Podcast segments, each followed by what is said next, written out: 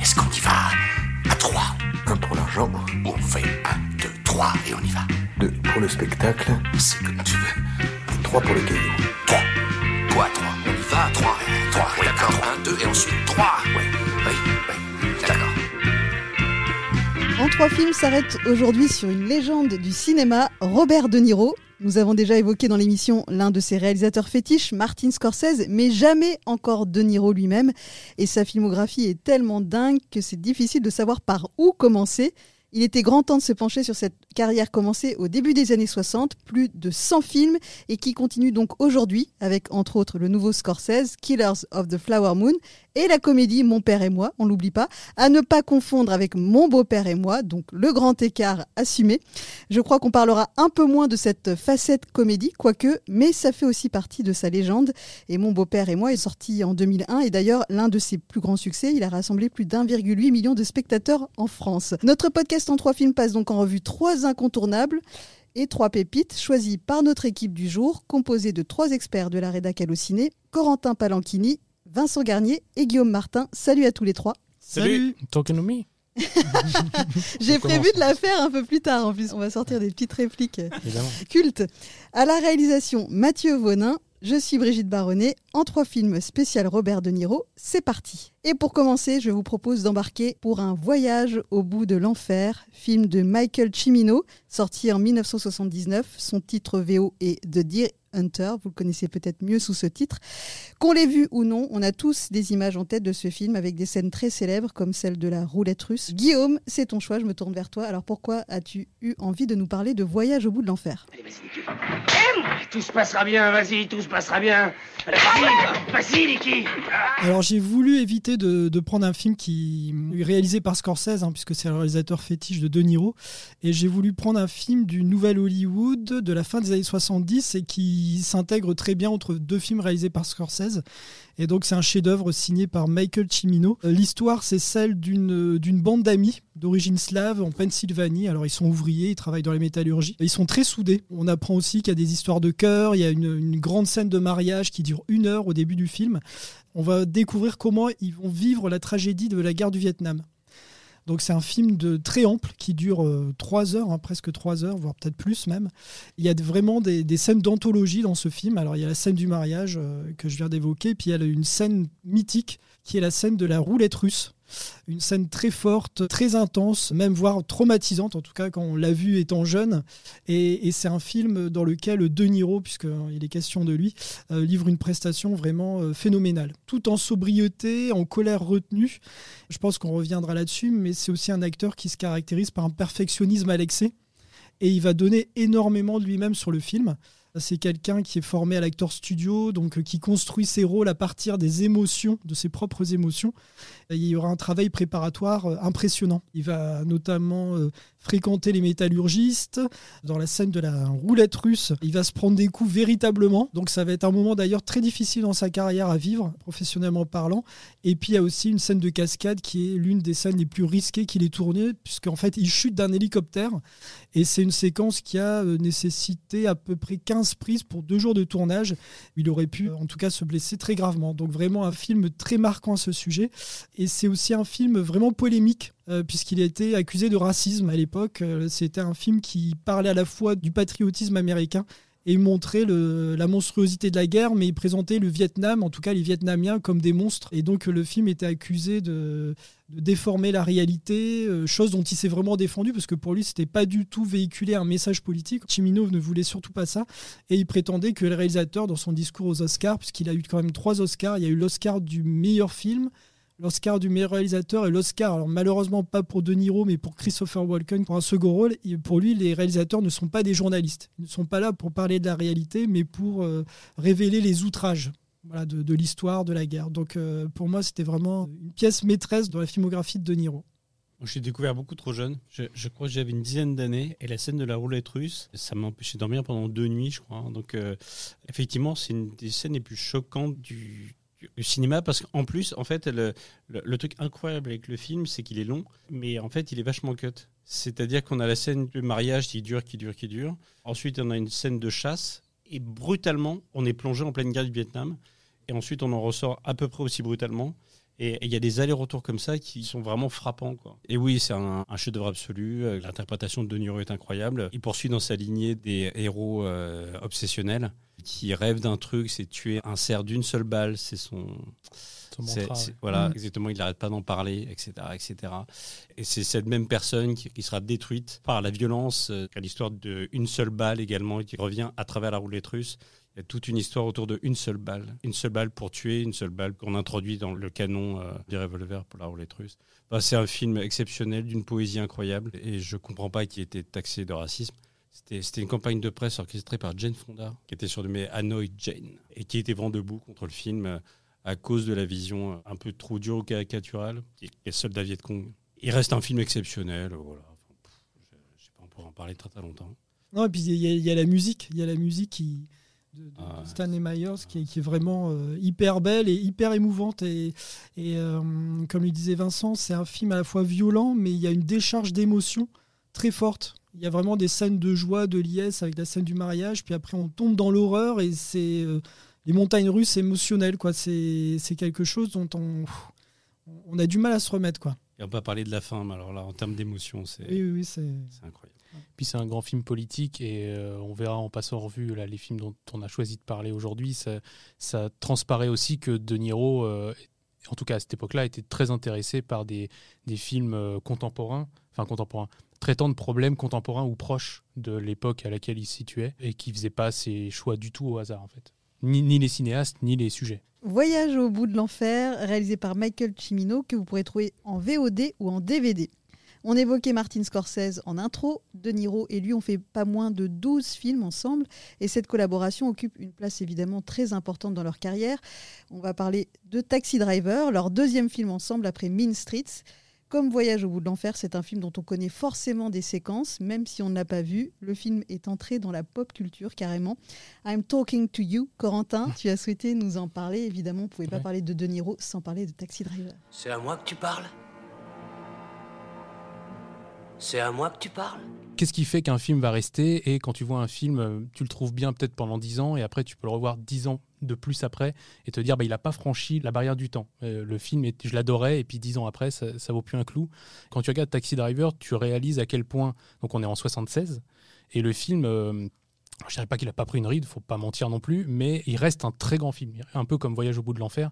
Ça fait partie de monuments euh, qui restent. Pour moi, s'il reste, c'est surtout deux choses. C'est d'abord par le scénario de Paul Schrader, qui donc écrit un personnage euh, très contemporain, euh, qui fait de, New York euh, une espèce de ville comme ça, oppressante, dangereuse, et il met un personnage là-dedans, et qui va se retrouver dans, un, milieu qu'il connaît pas, parce qu'il revient de la guerre, le personnage joué par De Niro qui s'appelle Travis, Travis, il revient de la guerre, et donc il va se trouver un emploi, du un emploi de conducteur de taxi, taxi driver. En fait, ce qui va se passer, c'est que le film va traiter de la graduation de la violence à mesure que euh, l'espoir euh, disparaît, ou en tout cas l'espoir d'un meilleur, ce que cherche le personnage de Travis, disparaît. Donc à mesure que son désespoir grandit, son envie de violence va grandir aussi. Et c'est en ça que c'est un sujet qui, je trouve, parle encore beaucoup aujourd'hui, puisque à mesure que tu es dans une situation euh, de plus en plus désespérée, tu vas peut-être avoir des tendances à te radicaliser, ou en tout cas avoir tendance à, à dépasser ce qui serait normalement tolérable par la société, etc. Donc il y a d'abord ce point-là, et le second point que je trouve vraiment marquant, bah justement, et c'est pour ça que j'ai choisi Taxi Driver pour parler de De Niro, c'est que De Niro, en fait, dans le film, c'est fou parce que tout ce qui deviendra, c'est tic, sauf que là, c'était la première fois. Tu, tu le vois, euh, bon, il y a évidemment cette scène You Talking to Me, bon, qui est rentrée dans, dans- dans l'histoire, mais en partie improvisée d'ailleurs. Mais non, tu as, vraiment cet acteur qui, à l'époque, est tout frêle, tout. Le personnage est vraiment euh, affaibli au début du film. Et puis, plus le film va avancer, plus il va se redresser, plus il va prendre une stature. Il joue beaucoup sur son corps, De Niro, dans le film. Il va commencer à être très. Il va avoir presque la stature qu'il pourrait avoir dans Casino des années plus tard pour faire quelqu'un d'im- d'impitoyable, de complètement carré, intransigeant, etc. Au fur et à mesure que le film avance, son corps va changer, son regard va changer. Au début du film, il a le regard très baissé, il a le regard un peu perdu dans le vide, dans son rétroviseur, et puis, puis à la fin, il aura un regard très déterminé, poussé à ce qu'il va faire. Et puis euh, voilà, tu as toute cette capacité de De Niro à, te prendre et de prendre ton regard. Il a envie que tu l'observes tout le temps. Parce que l'idée de Scorsese avec Taxi Driver, c'est de faire un film dans lequel on suit Travis. On suit pas New York, on suit pas euh, n'importe qui, on suit ce mec-là et on est dans sa psyché dès le début du film. Et en fait, De Niro s'assure que tu restes là-dedans. Donc il, se met complètement au service du film, de l'idée du film. Pour moi, c'est ça qui fait que ça reste, quoi. Parce que tu es happé et qu'on va plus te lâcher jusqu'à la fin du film, quoi. C'est un, film qui, distille un, certain malaise, je trouve, à la fois dans ce qu'on voit à l'image, qui est, des fois assez poisseux. On, on sillonne les rues de nuit de New York, on, est dans les, on fréquente les cinémas porno, les prostituées. Et il y a aussi un malaise qui se distillait euh, au sein du tournage. C'est que De Niro était vraiment, comme tu disais, Travis Bickle. Et la manière dont il se comporte à l'écran avec les personnages, en fait, il se comportait de la même façon avec les acteurs.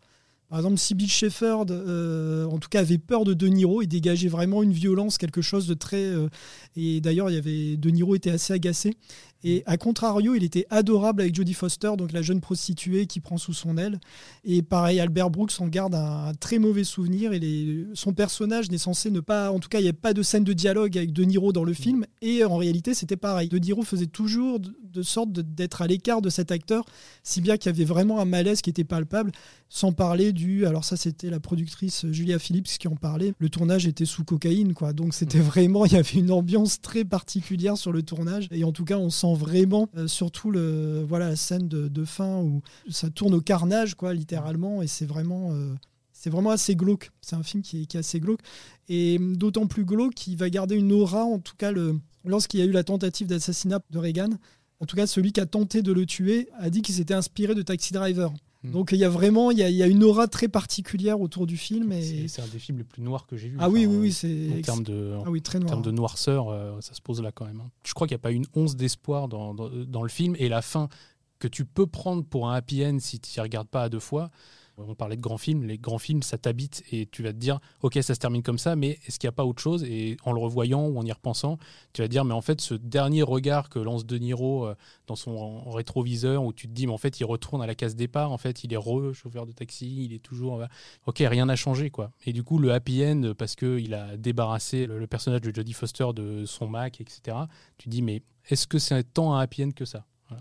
Donc euh, c'est assez, euh, assez désespérant, mais c'est c'est un film magnifique. quoi. Mais j'ai mis du temps à le voir pour ça, parce que je savais que ce serait un film très très dur. Et euh, donc je ne l'ai pas regardé ado, j'ai attendu d'être un peu plus grand. quoi. Moi, j'avais vu sur M6 avec le petit carré rouge en bas qui- Ah oui. à 22h30. Qui voulait dire que fais-tu encore là, jeune Voilà. Guillaume? Euh, oui, un petit mot, un petit mot quand même, parce que, parce que le film le, le mérite ô combien. Ce que, ce que je trouve vraiment encore étonnant aujourd'hui, c'est d'avoir fait un personnage qui est en marge à ce point-là. C'est-à-dire qu'il a tellement plus les codes qu'il emmène sa future petite amie, qui au final ne sera jamais sa petite amie, dans un cinéma porno, en imaginant que ouais, ça se fait quoi. Et c'est le seul moment un petit peu drôle. Ouais, et- et- et d'ailleurs, je- si on a un sens de l'humour un peu particulier, mais Et d'ailleurs, Sybil Shepherd était très mal à l'aise dans la, en fait, dans la réalité. En fait, tout ce qu'on voit à l'écran, c'était la réalité euh, du. Et il y a un plan moi, qui me hante. À la fin, vous savez, il s'est fait une coupe euh, iroquois. Il est au milieu de la foule. Il a une espèce de veste treillie. Il se retourne et il adresse un sourire. Hmm. Et euh, le sourire, c'est l'équivalent du sourire du Joker pour moi. Je, voilà, en fait, il me hante. En fait, on a toute la folie du personnage on- en une fraction de seconde, d'où le véritable génie de De Niro. Ouais. En ce film-là, c'est vraiment impressionnant. Il va très loin. Et rappelons qu'il a que 33 ans au moment du tournage. Donc euh, certes, il tournait depuis un moment, mais c'est vraiment un film d'ampleur. Et le fait qu'il ait euh, la Palme d'Or euh, au Festival de Cannes fait que la carrière de Scorsese, qui avait aussi tourné trois ou quatre films avant, la carrière de De Niro, tout ça va décoller au même moment. quoi. Donc euh, le film a eu euh, beaucoup d'impact euh, sur eux et sur leur carrière. Taxi Driver est disponible sur Netflix en VOD et en DVD. Encore un petit Scorsese. Allez, on part au Casino, autre film culte réunissant De Niro et Martin Scorsese. Je voulais que tous ces connards sachent que les temps avaient changé. On devait faire un exemple pour qu'ils comprennent que c'était fini de rigoler. Je me tourne vers toi, Vincent. Voilà, on avait Ah. déjà fait une émission sur Scorsese. Oui. on n'avait Ah, pas parlé de ah oui, Casino. mais on avait eu fallait- tort. On avait eu tort, mais en même temps, euh, c'est l'occasion d'en parler aujourd'hui. C'est un des plus grands films du, du tandem. Et c'est le, c'est le dernier film en date. Euh, après, il s'est- on a eu un hiatus de 25 ans, je crois. Mhm. Entre celui-là et The Irishman. Ce qui est juste incompréhensible parce que euh, normalement, après avoir fait les, les affranchis et Casino, normalement, la, moteur est chaud et on y va. Et on enchaîne sur euh, Gates of New York, mais non, bah non, ça n'a pas été lui. Pourquoi c'est un film immense Euh, Déjà parce que ça met en lumière une histoire qu'on connaissait assez mal quand même, l'histoire des casinos aux États-Unis, qui euh, a, a été créée par la mafia et qui était entre les mains de la mafia. Euh, ensuite, ça a été repris par d'immenses groupes. C'est devenu une usine à touristes. C'est ce dont parle la fin du film. C'est un, c'est un film immense puisqu'il ressemble à un opéra. C'est les affranchis en plus plus, c'est-à-dire en plus long, en plus violent, en plus, en plus sauvage, en plus clinquant, en plus élégant. Et moi, j'ai une, j'ai, euh, une théorie. Est-ce que je vous ai déjà exposé ma théorie Je Les films de Scorsese? Ah, sur les films Non, je crois, enfin, je crois pas. Plus les mecs sont bien habillés et, et plus ils sont violents. Et, hum, Ah, c'est pas Et faux. ouais, ouais, ouais, exactement. Ouais. Donc on espère, euh, on espère que pendant le prochain, il soit pas trop bien habillé parce que avec Casino, on avait atteint un niveau de violence qui était devenu un peu problématique. Même si je suis un fan de, de Denis Scorsese, il y a, une ou deux scènes où on se dit, on est peut-être un peu dans la complaisance. En dehors de ça, c'est un film euh, immense qui fonctionne en séquence et qui raconte des tranches de vie d'un casino, de la prise de fonction de Ace Rothstein. Rothstein dans la vraie vie, s'appelait euh, euh, c'était Rick Rosenthal, je crois, qui était un parieur surdoué à qui on a, on a confié la direction d'un casino à Las Vegas. Et pour arriver à, arriver à le protéger, on, on a mandaté un mafieux ultra violent qui était Nicky Spilotro dans la vraie vie. Et là, euh, là, pour les besoins du film, on l'a rebaptisé. C'était Nicky Santoro, interprété par un excellent Joe Pesci. Exceptionnel. Alors, en, en parlant de rage pure et de violence, là, euh, là on atteint encore des sommets. Euh, c'est un film dingue. Il y a, une demi-douzaine de séquences cultes, je pense. À commencer par cette scène d'ouverture avec une explosion. C'est fou, euh, tout est absolument dingue. Et, c'est un film assez drôle. Là, on a, un rire assez macabre. Assez macabre parfois. Mais c'est pas du tout exempt d'humour, en particulier les, scènes avec Joe Pesci qui, qui met la pression aux autres. On est très partagé, c'est-à-dire qu'on est, on est terrifié parce qu'il est terrifiant. Et euh, en même temps, si on prend un petit peu de recul, c'est quand même très très drôle d'entendre d'entendre un petit bonhomme en menacer un gros. Et, je sais pas, on pourrait parler de Sharon Stone, euh, dont c'est le plus grand rôle. Film incroyable avec une utilisation, une utilisation folle de la voix off. On a des couches de son, on a des, on a des musiques qui se superposent, mais en, mais en même temps on comprend tout. C'est un film, euh, film dingue. C'est incroyable. Non, oui, oui, c'était. Et puis l'interprétation de Niro, là encore, je pense que c'est l'un de ses euh, derniers grands euh, meilleurs rôles. Quoi. C'est le film dure euh, quasi, voilà, encore euh, un film fleuve qui dure plus de 3 heures et demie. Et en fait, son interprétation, elle glisse tout doucement. C'est quelqu'un qui est hyper froid au début, hyper charismatique. Et au fur et à mesure, il devient euh, caricatural, même faible, puisqu'en fait, il tombe amoureux de, Sharon Stone et il lui, il lui pardonne énormément de choses, beaucoup de tromperies. Et en fait, le- ce glissement du personnage, c'est c'est complètement dingue, en fait. On a l'impression, quand on regarde le début du film et la fin du film, on se dit non, mais c'est pas le même acteur qui joue, c'est pas possible d'être aussi. euh, autant dans la nuance, autant dans, le, autant dans la nuance, quoi. C'est quelque chose qui est qui est vraiment euh, dingue chez lui. Et en même temps, je voudrais revenir sur ce côté caméléon qu'il a chez lui, même physique. Euh, c'est impressionnant de se dire que ce même acteur qui joue dans Casino va jouer plus tard dans des films dont on fait un peu l'impasse, les Dirty Papi et compagnie. Et on se dit, c'est pas possible, c'est pas le même acteur, c'est celui qui a fait Taxi Driver, qui a fait Raging Bull. C'est dingue, il a une, capacité à changer physiquement, à, à grandir, à être, plus, à être plus petit, à être plus gros, à être plus mince. Et, et, et je trouve que dans Casino, il a, il a cette facette-là de d'être cet acteur caméléon. C'est ce que j'allais dire, donc j'ai plus rien à dire du coup. il, est, ouais, il, est, il est vraiment magistral dans, dans le film et le film, sur, le film est virtuose. C'est vraiment euh, un des meilleurs films de Scorsese et je suis d'accord avec, euh, avec Guillaume. En fait, passer cette année-là, dans laquelle De Niro fait Hit et, euh, et Casino, il y a clairement un avant et un après. Là, dans Casino, du début à la fin, c'est absolument génial. Et, et je suis tout à fait d'accord avec Guillaume. C'est là où on voit, le, on voit vraiment le génie de l'acteur. C'est qu'il est plus dans la démonstration. Enfin, il est plus dans, il, est plus dans Raging Bull. Là, voilà. Le personnage se, se fissure vraiment sous, sous nos yeux et c'est fait très, très subtilement avec des petites touches.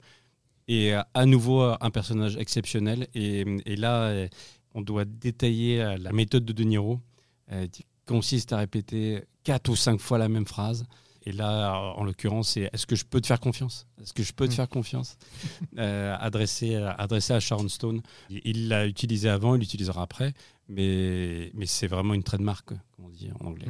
Et, et en plus, le côté caméléon est renforcé par le fait que dans Casino, c'est littéralement lui-même. Il met pas de la même année, il fait Hit où il a un bouc, euh, il, se change un petit peu. Là, c'est littéralement Robert De Niro en costume, quoi. Et il arrive, euh, comme, comme disait Guillaume, à passer par toutes ces facettes au fur et à mesure euh, du film. C'est euh, c'est vraiment euh, impressionnant, quoi. Et, et c'est un des rares rôles où lui-même n'est pas violent. Il, a- il, il déteste même la, la violence dans le film. En tout cas, il, il la délègue à d'autres. Alors que euh, habituellement, c'est plutôt le- il, est, Il participe. il y va, il va franco quoi. Je pense à Honneur à vif. Casino de Martin Scorsese est disponible sur Prime Video en VOD et en DVD. En trois films spécial Robert De Niro, on passe aux pépites de sa filmographie. L'acteur, je le disais, a fait plus d'une centaine de films, des films très connus donc, mais d'autres un peu moins. Vous en avez choisi trois pour nous. On commence par un que je ne connaissais pas du tout. Je me tourne vers toi, Guillaume. Ça s'appelle Sanglante Confession, avec un, un réalisateur dont je ne connaissais absolument pas le nom non plus, Ulu. Grobard. On dirait un faux nom. Alors, c'est- il y Il a un piège parce qu'il y a un S et normalement, il me semble qu'on prononce pas le S. C'est. Ulu Grobard, Grobard. qui est. On dirait euh, un faux nom. Il y tient. hein. Voilà. Il y tenait. Il est mort, lui, gros bar? Euh, alors, j'ai un doute. Je suis pas allé, euh, J'ai l'impression qu'il est Mais comme on parle du gros bar, je vais juste faire euh, très rapidement son. En fait, c'est quelqu'un qui vient du, qui a commencé dans le cinéma très tard et c'est une personnalité assez marginale dans le nouvel Hollywood. Donc le nouvel Hollywood, c'est fin des années 60, début des années 80. Et il a été assistant pour de grands réalisateurs comme Arthur Penn, Ciné Lumet, Elia Kazan. Et c'était quelqu'un qui était, ouais, qui venait de- du théâtre. Voilà, pour lui, c'était le théâtre. Et il a fait un film, il a récupéré un film. C'est Le Récidiviste. Alors, c'est un film culte pour euh, Tarantino et c'est un excellent polar avec Dustin Hoffman. Un film que Dustin Hoffman devait mettre en scène lui-même et qu'il n'a jamais réussi à faire. Et il lui a confié, en tout cas, ce, film. Donc, il vient de là, Ulu Grobard. Sur, euh, vraiment rapide sur le récidiviste avec un titre français qui spoil le film Oui. puisque ça n'arrive qu'à la moitié du film qui est récidive. hein. donc c'est un peu dommage, mais Ouais. bon, fin de la parenthèse. c'est straight, c'est comme, Straight euh, up Non, non. Non, non, non, non. ça- euh, ça- ça- euh, Je me souviens plus, mais c'est quelque chose qui ne spoile pas euh, en, en anglais. Quoi. Est-ce que c'est pas Straight Time? Alors, après cette digression, je reviens sur Sanglante n'importe C'est Confession. important de parler du Luc Grobard, on n'a pas l'occasion de Non, parler non, non, mais c'est quelqu'un qu'on a complètement oublié. Oui, c'est une personnalité en marge du nouvel Hollywood. Et donc, pour resituer, donc Sanglante Confession. Alors, pour aller directement, c'est un polar. C'est un film noir, on pourrait dire, euh, joué euh, par euh, De Niro, bien sûr, et un autre monstre sacré du nouvel Hollywood, c'est Robert Duval. Ils se sont sans doute croisés dans le parrain numéro 2. Je ne sais- je- non, ils n'ont pas de, de, de scène en Ah commun. non, hein. c'est pas la même époque. C'est pas la même Euh, époque, tout à fait. Et donc, euh, le, le- pour, en deux mots, l'histoire, ça se passe dans le, à Los Angeles dans les années 40. Euh, une jeune prostituée est assassinée et euh, un flic joué par Robert Duval mène l'enquête et il se rend compte que son frère, qui est euh, Robert De Niro et qui joue le rôle d'un prêtre assez haut placé dans le clergé, est indirectement lié à cet assassinat. Donc c'est une affaire qui rappelle celle du Dahlia Noir, euh, affaire très marquante, donc euh, adaptée d'un roman. Alors c'est un roman qui est paru avant celui de James Ellroy euh, sur le Dahlia Noir. Et le Dahlia Noir, faut savoir que c'est un, fait divers qui a énormément marqué Los Angeles, qui marque un petit peu la fin d'une certaine naïveté à Hollywood. Voilà, c'est là où on dit que Los Angeles est rentré dans l'après-guerre, après cette, euh, ce fait divers assez sordide. Et donc il y a un numéro d'acteurs entre les deux qui est vraiment... voilà, c'est deux monstres sacrés qui ont deux manières de voir le, le métier de comédien totalement différentes. Là, je voudrais faire un parallèle avec Louis de Funès et Bourville, c'est-à-dire autant Ro- Robert Duval, c'est quelqu'un qui fonctionnait juste. énormément à l'instinct comme Bourville, autant De Niro, lui, c'est quelqu'un qui avait besoin de faire dix fois une prise pour vraiment euh, appréhender au mieux son rôle. Et dans ce film, il fait encore preuve d'un- d'une sorte de perfectionnisme à l'excès. Il va se surinvestir. Euh, donc, comme il joue le rôle d'un prêtre, euh, il va apprendre la messe en latin. Il va, euh, il va accompagner un prêtre pendant des mois. Il sort du tournage de Raging Bull, euh, donc il a énormément grossi. Il va garder un peu du poids de Raging Bull pour interpréter ce prêtre, être un petit peu bien en chair. Alors il n'est pas gros, hein, mais on voit il n'est pas, il est pas tout mince. C'est pas le Travis Bickle de, Taxi Driver. Voilà, en tout cas dans les, grandes lignes un petit peu ce qu'il est capable de faire. Et va jouer énormément sur les silences. Il y a énormément de silence. Et Ulu Grobard, parce qu'on parlait de lui, comme c'était quelqu'un qui est venu du, théâtre, il jouait énormément sur l'intimité entre les comédiens. Euh, il distille quelque chose qui est vraiment de l'ordre de l'intime, euh, du... il y a énormément de non-dits et il y a beaucoup de second rôle. Et en fait, c'est un film qui pourrait lui-même être une série. Parce qu'en fait, chaque personnage, alors il y a Charles Durning, il y a plein de petits acteurs comme ça. En fait, cette histoire de, meurtre euh, pourrait être racontée de différents points de vue. C'est ça qui est très intéressant. Et c'est et dans la forme, alors c'est assez classique, mais c'est formellement superbe. Il y a encore une musique, on parlait de la musique de Stanley Myers pour euh, Voyage au, au bout de l'enfer. Et là, il y a la musique, pareil, très mélancolique de Georges Delerue, qui, soutient la dramaturgie du film. Et c'est vraiment une pépite. Vraiment, je recommande énormément. Alors, c'est un film du Nouvel Hollywood qui a été réalisé à au tout début des années 80. Mais en fait, on est vraiment, on sent vraiment la patte euh, années 70. Faut surtout pas. Alors, si je le vends comme un polar des années 80, on va s'attendre à L'arme fatale et on n'est pas du tout dans ce registre-là. hein. Autant le dire. Sanglante confession que vous pourrez trouver en DVD. Il n'y a pas d'offre streaming ou VOD. On passe à Midnight Run, un buddy movie euh, signé Martine Brest. Et c'est toi, Vincent, qui va Ouais. nous en parler. Alors c'est beaucoup plus léger. C'est une des rares comédies euh, avec Robert De Niro. Robert De Niro euh, joue un, un chasseur de primes et est chargé d'escorter un témoin en vue d'un procès. En fait, c'est leur parcours de euh, d'un point à un autre. Il arrive à un tas d'aventures. C'est c'est assez rocambolesque. Et il y a un duo d'acteurs qui, qui fonctionne hyper bien. C'est Charles Grodin et, et Robert De Niro, évidemment. Et euh, ils sont vraiment très, très drôles euh, en- ensemble. On a le- on a l'intrabilaire qui a même un, ulcère à l'estomac, c'est Robert De Niro qui est extrêmement violent, brutal. Et on a, on a le doux Charles Grodin. Et en fait, c'est un buddy movie qu'on pourrait vraiment. euh, en fait, la comparaison avec L'arme fatale n'est pas folle parce qu'on a, le, on a le même degré de plaisir. Et on a des scènes, on a des scènes invraisemblables avec des poulets notamment. C'est super sympa. Ça dure 1h45, je crois. Ça passe hyper bien et, ça a passé l'épreuve du temps. Parce qu'en fait, on parlait de ça, on parlait de ça avec Corentin tout à l'heure. Et, et je l'ai revu il y a moins d'un an. Et euh, il se dégage un truc hyper sympa de ce, duo de comédiens euh, pour, pour une raison simple c'est qu'on a, on a de l'action et des blagues et tout. Mais on a de vrais personnages avec une vraie relation, en plus une relation qui évolue avec le temps. Évidemment, au début, ils peuvent, ils peuvent pas s'encaisser. Et à, à la fin, ils deviennent, euh, c'est pas les meilleurs amis du monde, mais, en- mais en tout cas, ils s'aiment bien. Et, et ça donne un film extrêmement humain et, et qui, à nouveau, a passé, euh, a, a passé l'épreuve du temps. C'est Midnight Run. Alors vraiment, là, c'est- hein, c'est euh, inconnu au bataillon pour euh, à, peu près, à peu près 90% des gens, je pense. Mais c'est hyper sympa. Vraiment, je vous recommande. Alors Je- moi- Vas-y, vas-y. Ah oui, non, non, non, vas-y, vas-y, Corentin. Non, je vais juste dire euh, en deux mots que effectivement, je l'ai je l'ai vu moi il y a, ouais, il à peine euh, à peine deux ans de ça, et, euh, et je me suis dit aussi que c'était très moderne comme film. Enfin, en tout cas, il qui tient très bien la route puisque le concept, c'est le concept du buddy movie, mais encore une fois, un buddy movie où effectivement les personnages sont creusés et où tu comprends pourquoi ils vont se mettre à s'aimer. Et c'est pas parce que le scénario l'a décidé, c'est parce que ce qui se passe dans le film fait que et les circonstances dans lesquelles il se trouve font qu'il va, il va se créer quelque chose. Ça m'avait beaucoup plu, euh, beaucoup plu pour ça. Moi, j'en garde un souvenir un petit peu plus mitigé, j'avoue. Je Ouais. me demande si le film il fait pas quasiment deux heures. Peut-être qu'il fait deux heures. Ouais, et je, je pense que c'était déjà un petit peu long pour moi pour une Ouais, comédie. bien. ouais. Pour une comédie à tandem, c'était un peu l'une des premières fois où on voyait De Niro dans une comédie. Il sortait de plusieurs échecs, donc il voulait un peu euh, commercialiser entre guillemets son CV. quoi. Après, ça reste un film sympathique et assez méconnu par rapport à, à 48 heures, L'arme fatale. En tout cas, c'est maître étalon du buddy movie des années Après, 80. euh, après, on a des trucs quand même assez, assez osés, c'est-à-dire qu'on est dans un buddy movie et il y a un vrai pas de côté où De Niro, en fait, il, il prend le temps de renouer avec sa fille. C'est pas dans l'âme fatale qu'on verrait ça Non, non, non. Mais ça, c'est une scène, euh, oui, tout à fait, qui est une Ouais. petite rupture du ton dans le, dans le film et, et c'est le bienvenu. ouais. Et puis étonnant de voir euh, Charles Grodin, que beaucoup ont oublié aujourd'hui, tenir tête entre guillemets à De Niro, enfin pas être ridicule face à, face à lui, alors qu'ils ont quand même pas la même carrière, euh, la même carrière sur le papier. quoi. C'était le Il- père de il- Beethoven. lui.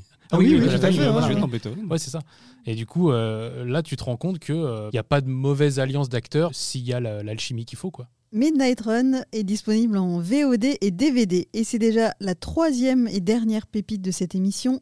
Monsieur Flynn, Euh, initialement tu voulais parler de la valse des pantins, mais qu'on connaît quand même assez bien Oui, et qui a été remis en lumière. Puis ça faisait encore un Scorsese. euh, Voilà. bon, Bon, voilà. Sortons des sentiers battus. Et, euh, et comme on a déjà une émission totalement dédiée à Martin Scorsese, qu'on vous invite à réécouter, voilà, on, on- on ne s'étendra pas plus sur ce réalisateur, mais on parlera donc ce- de ce film plutôt de Paul Weitz, je ne sais pas Mhm. comment on prononce, qui est le sorti. en- co-réalisateur d'American Pie. Ah Voilà. d'accord. Et un film sorti en 2012, voilà, pareil que je ne connaissais pas, donc euh, cette pépite que tu nous as débusquée. Ouais, sorti en, salle pourtant en 2012, mais alors bon, dans pas beaucoup de salles. C'est l'histoire d'un fils qui est joué par Paul Dano, qui travaille dans un centre pour sans-abri, et là il croise son père. Or, euh, son père lui écrivait des lettres comme quoi il est un grand écrivain euh, à succès, euh, que tout va bien pour lui, etc. Or, il le voit bah, venir mendier de la nourriture. Quoi. Donc il se dit, mais qu'est-ce qui se passe on m'aurait menti. Et du coup, le film va reposer sur la relation entre les deux personnages et bah, ce qu'ils n'arrivent pas à se dire et quand ils vont se le dire, est-ce qu'il fallait le dire? Est-ce qu'il fallait le dire comme ça? C'est un film plutôt euh, fin et surtout, il est arrivé, il y a aussi une histoire de contexte, c'est qu'il est arrivé à une époque où ça faisait déjà 4-5 ans que De Niro, c'était plus tout à fait De Niro. En tout cas, il faisait plus des rôles vraiment à la hauteur de ce qu'il avait été. Et en fait, de le revoir euh, dans un rôle, euh, pour le dire un peu crûment, pour lequel il avait bossé, parce que c'est tiré de mémoire d'un monsieur qui s'appelait Flynn. Et du coup, il a rencontré le monsieur, il a appris de lui pour le jouer, pour le représenter de façon correcte, etc. On a retrouvé justement un peu de la méthode que tu mentionnais beaucoup, Guillaume, sur la préparation de De Niro, la façon dont il s'investit dans ses rôles. Euh, voilà, il avait bossé et ça faisait plaisir de voir qu'il avait bossé et ça se sentait qu'il avait bossé. Et le film, c'est ce qu'on pourrait qualifier de petit film dans la filmographie aussi vaste et riche que, que celle de De Niro, mais c'est clairement ce que moi j'appellerais une pépite dans le sens où c'était un peu noyé dans la masse à une époque où il faisait 3-4 films par an. Et voir ça, euh, tu te disais, euh, ah bah je suis content de lui avoir encore fait confiance sur ce coup-là, parce que ça avait été vraiment une, une très bonne surprise. Bah, euh, évidemment, je, je suis tout à fait d'accord parce que j'ai T'en parlais tout à l'heure. j'ai cité le film et c'est un des rares films qui ose aborder un sujet quand même terrible. C'est euh, un père qui a plus du tout envie d'être père. C'est Il est très dur d'ailleurs avec Ah, Paul Dano. incroyable. Incroyable. Ils, ont, ils ont des propos qui sont. qui- c'est voilà. un film assez poignant. C'est un film poignant et dur, donc il faut le lancer en le sachant. On est toujours habitué à voir Paul Dano dans des circonstances compliquées, mais là, il y a des... c'est vraiment très compliqué. Donc, euh, je vous encourage à, à le regarder. De mémoire, c'est pas très long, mais je n'ai pas vérifié la durée. Mais en tout cas, euh, je pense que c'est plutôt ramassé comme film et que si, si on rentre dedans, ça peut vraiment donner un vrai, vrai bon moment de, de cinéma. Quoi. C'était ta recommandation, Corentin, ta pépite, Monsieur Flynn de Paul Weitz, que vous pourrez trouver en DVD. C'est déjà la fin de ce En trois films consacré à Robert De Niro. On rappelle son actualité, donc il sera au Festival de Cannes avec Killers of the Flower Moon, le nouveau film de Martin Scorsese, et aussi dans Mon père et moi, le 31 mai, l'une de ces comédies qui s'inscrit dans la saga Mon beau-père et moi. Voilà pour son actualité. Merci à tous de nous avoir écoutés. Merci à tous les trois pour euh, vos interventions, toutes vos anecdotes et nous avoir donné envie de voir ou revoir ces films. En trois films, c'est terminé. À très bientôt pour un nouveau podcast. Salut Salut Salut. Salut Allociné,